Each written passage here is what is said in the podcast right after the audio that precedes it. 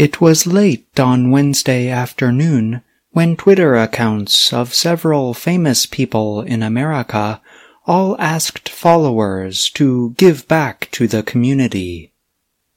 The message from Tesla founder Elon Musk's Twitter account said, You send $1,000, I send back 2,000.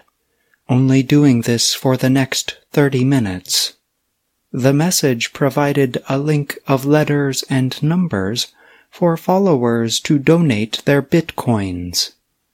Bitcoin is a form of digital money not supported by any government, but exchanged by many people online.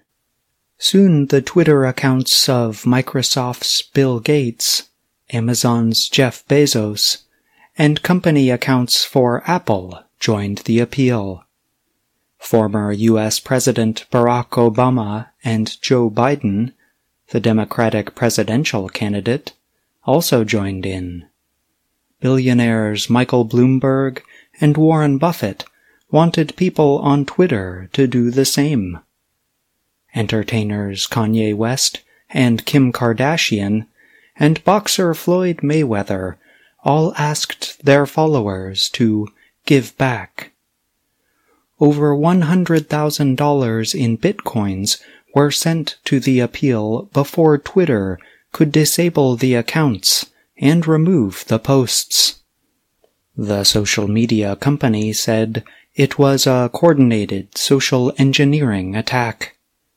It said someone targeted some of our employees with access to internal systems and tools to take control of the accounts.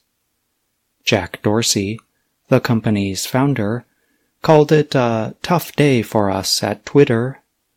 But the attack was not the first incident of this kind at the social media company. In 2017, President Donald Trump's account disappeared from the pages of his millions of followers. The company brought it back online after 11 minutes an investigation found it was removed by a Twitter employee on his last day of work. Cybersecurity experts warn that attacks on accounts with millions of followers could have serious effects around the world. Michael Gazeley is managing director of the internet security company NetworkBox. He told the Associated Press if you receive a tweet from a verified account belonging to a well-known and therefore trusted person, you can no longer assume it's really from them. Twitter says its verified accounts are proven to be real by the company. U.S. Senator Ed Markey has another worry. He said in a statement, Imagine if these bad actors had a different intent to use powerful voices to spread disinformation to potentially interfere with our elections, disrupt the stock market, or upset our international relations. Senator Josh Hawley noted that millions of users depended on Twitter not just to send tweets, but also to communicate privately by direct messaging.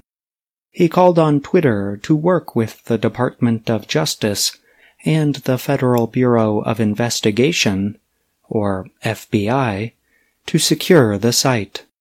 A successful attack on your system's servers represents a threat to all of your users' privacy and data security, said Hawley.